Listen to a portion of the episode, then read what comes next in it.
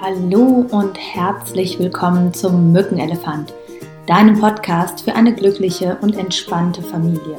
Mein Name ist Simone Kriebs und ich freue mich unglaublich, dass du heute wieder eingeschaltet hast zur nächsten Folge und ich möchte mich an dieser Stelle auch nochmal bedanken für die ganzen Kommentare, Mails und Feedbacks, die ihr mir bisher geschrieben habt. Das ist wirklich unfassbar und motiviert mich natürlich auch an dieser Stelle weiterzumachen und euch weitere Themen zu präsentieren, wie man mit bestimmten Dingen gelassener umgehen kann, immer dann, wenn der Mückenelefant mal wieder zusticht. Heute möchte ich zu einer weiteren Folge kommen zum Thema Geschwisterkinder. Das war ja in der letzten Folge schon Thema. Weniger aber das äh, Thema Eifersucht unter Geschwistern, sondern wie wir als Eltern mit Geschwistern umgehen.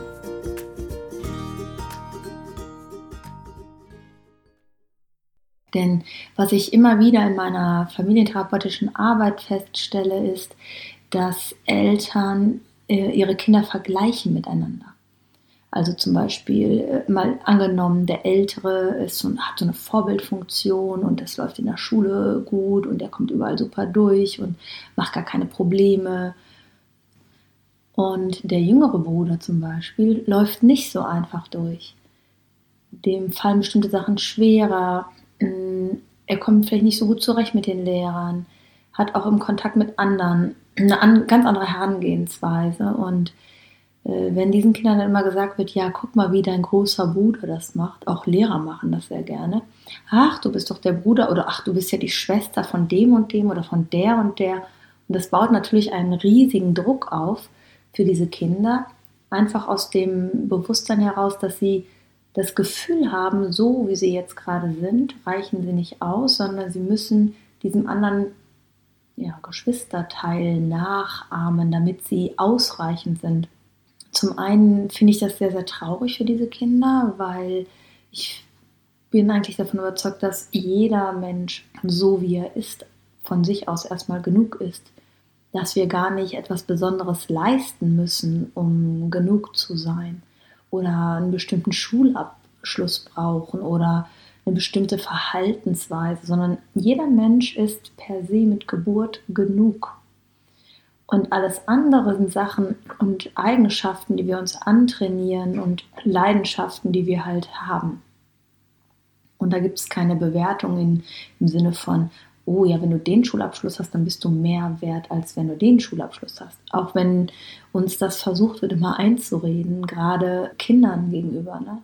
Ich kenne ganz viele Grundschüler, die Angst haben vor der weiterführenden Schule beziehungsweise vor diesen Noten in der Grundschule, äh, Angst haben, dass sie keine Empfehlung bekommen fürs Gymnasium.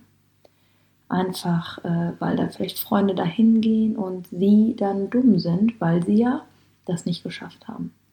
Und das fördert einen unglaublichen Leistungsdruck unter den Kindern allgemein, aber auch zwischen den Kindern. Kinder sind genauso wie Erwachsene äh, völlig unterschiedlich und haben ganz eigene Charakterzüge und möchten auch sehr unterschiedlich wahrgenommen werden. Manchmal ist es sogar so, in der systemisch, äh, sagt man in der systemischen Therapie oder im systemischen Coaching, dass wenn eine Rolle besetzt ist, das Geschwisterkind ganz gerne in den Gegenpol geht, unbewusst, um seine Individualität auszudrücken.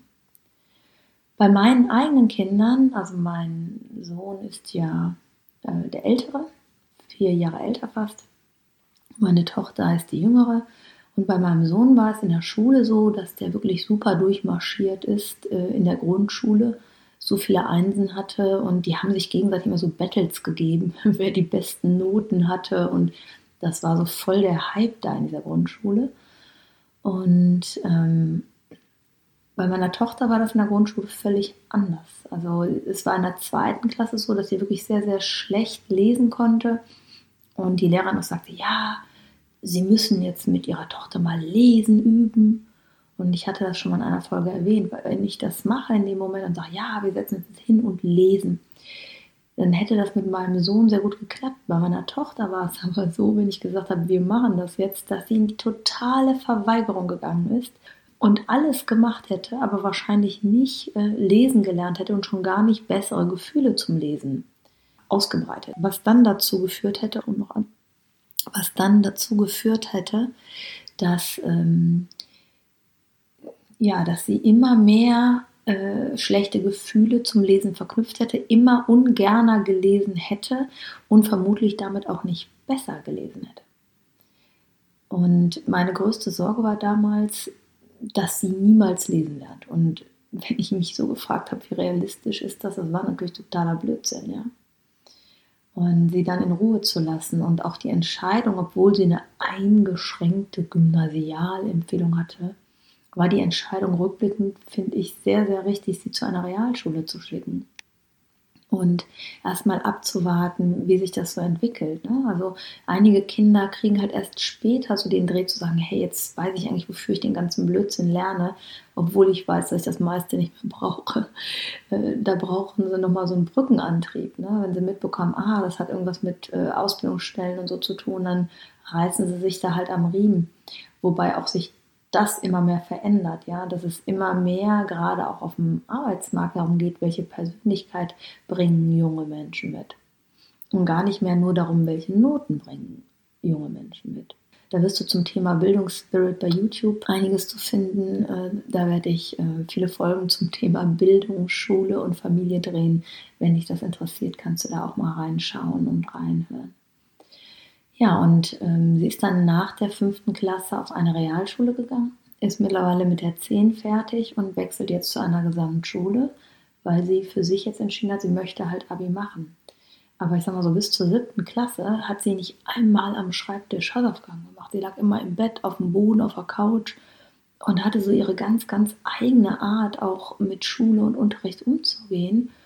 Und die Herausforderung für uns Erwachsene ist es, glaube ich, auch an der Stelle, mal loszulassen und Vertrauen zu haben, dass Kinder von sich aus keine schlechten Noten haben wollen und auch eine Eigenverantwortung übertragen bekommen möchten. Und natürlich hast du keine Garantie in dem Moment, klappt das oder klappt das nicht. Aber im schlimmsten Fall, was soll passieren? Naja gut, sie wiederholen eine Klasse oder sie fliegen mal von der Schule. Auch das kann natürlich ein guter Lehrmeister sein.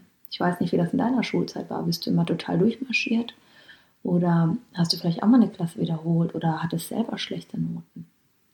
Ja, und wenn man dann halt verglichen wird, der Bruder war ja auf dem Gymnasium und dann haben die sich gegenseitig auch zwischendurch so äh, äh, ja, runtergemacht. Ne? Ja, du bist ja nur auf einer Realschule, ja, du bist so der Oberstreber und so. Hm, wobei äh, mir das total egal war und ich die gar nicht damit verglichen habe äh, miteinander, haben sie selbst damit angefangen, weil Kinder natürlich alles auf sich beziehen. Okay, wir Erwachsene auch, ne? aber wir reflektieren da vielleicht nochmal ein bisschen anders. Ja?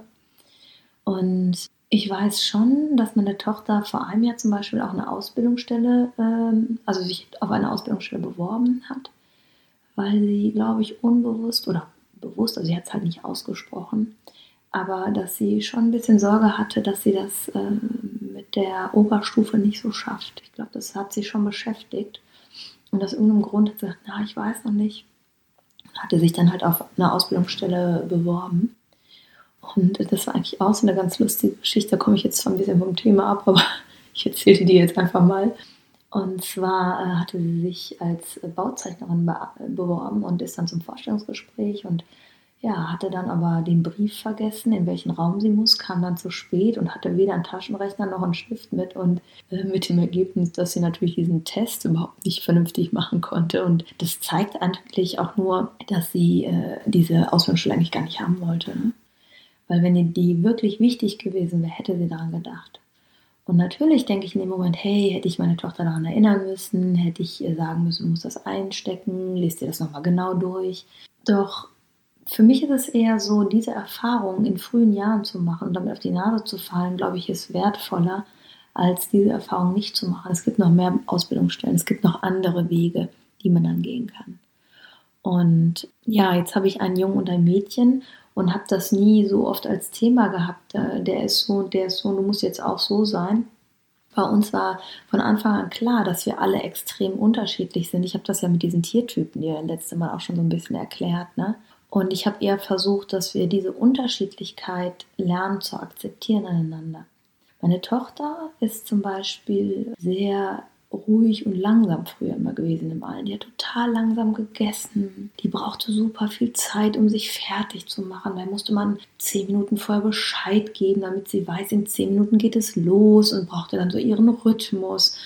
Und Luca und ich, wir sind so die Hektiker, ne? Schnell essen, alles schnell machen, zack, zack, zack.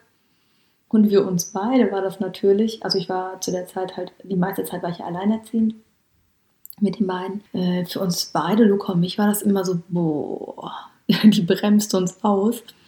Wobei ich das eher für uns als Chance gesehen habe und ähm, geguckt habe, wie kann ich die Anna so lassen an dieser Stelle. Und wie finden wir dann gemeinsam eine Lösung? Zum Beispiel haben wir beim Abendbrotessen, weil die wirklich so langsam gegessen hat, dann haben wir halt den Tisch schon mal abgeräumt, ja, und haben uns dann wieder hingesetzt, als sie dann so mit ihrem Teller da, ne, äh, weil die beiden Kakadus das überhaupt nicht ausgehalten hätten, so lange da still zu sitzen, auf ihr Butterbrot zu äh, schielen. Ne?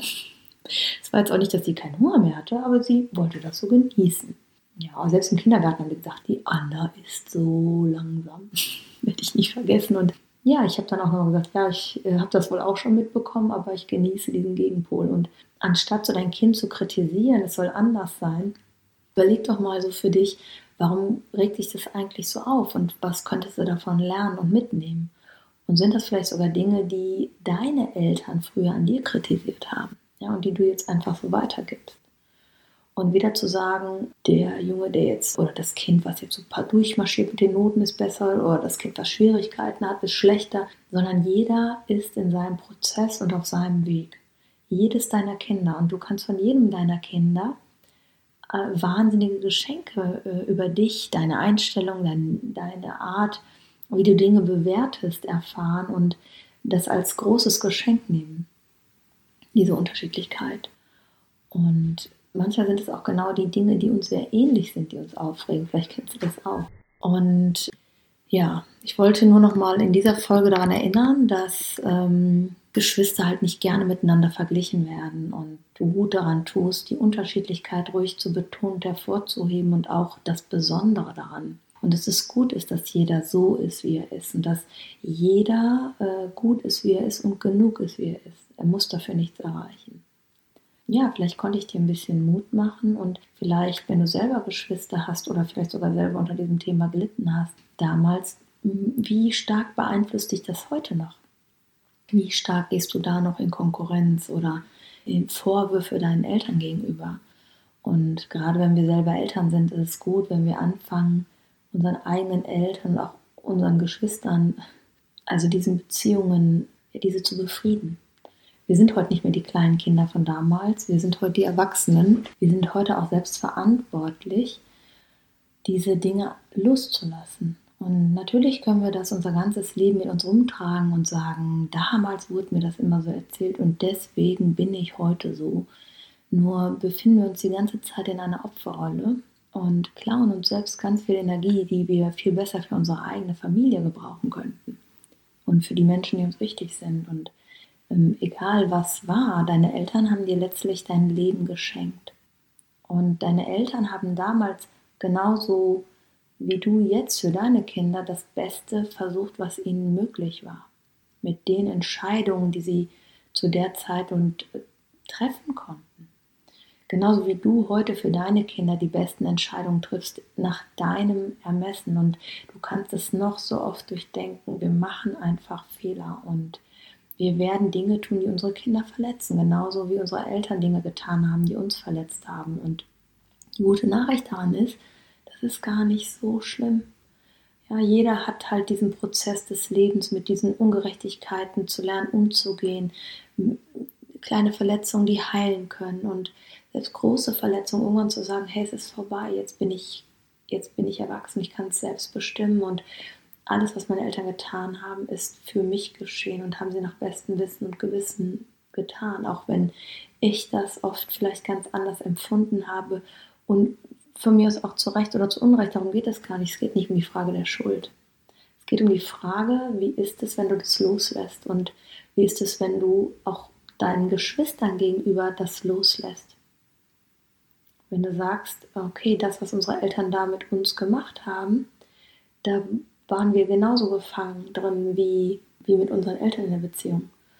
Und das würde ich ganz gerne nochmal anregen. Ne? Ähm, mach nicht die gleichen Sachen, die deine Eltern gemacht haben.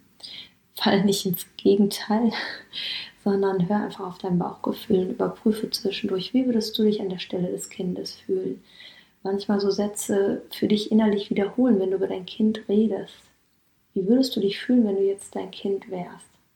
Das ist auch etwas, was ich ganz oft äh, spiegel, wenn ich mit Erwachsenen arbeite, mit Eltern arbeite wenn die dann über ihre Kinder herziehen und wie unmöglich die sind und wie die sich benehmen und ne, wie der Große den Kleinen, dann frage ich manchmal, wenn sie jetzt an der Stelle des Kindes wären, sie würden hören, wie ihre Eltern über sie reden, wie würden sie sich fühlen.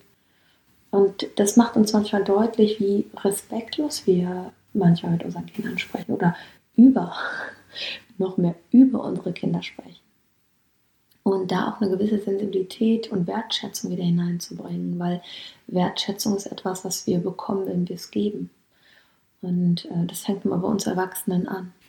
Wenn du jetzt festgestellt hast, hey, okay, ähm, ich habe das irgendwie gemacht, ich habe meine Kinder miteinander verglichen, ich habe gesagt, oh, mach das doch mal so wie der Luca, oder, also wie dein großer Bruder, oder mach das doch mal so wie deine kleine Schwester und deine kleine Schwester kann das viel besser, oder dein kleiner Bruder ne, kann das viel besser dann kannst du ganz gut daran tun, dir einen Moment Zeit zu nehmen und mit jedem deiner Kinder einzeln zu sprechen, zu sagen, bisher habe ich das immer so und so gemacht und ich habe manchmal Sachen zu dir gesagt, die sicher sehr verletzend für dich waren und die dich bestimmt traurig gemacht haben.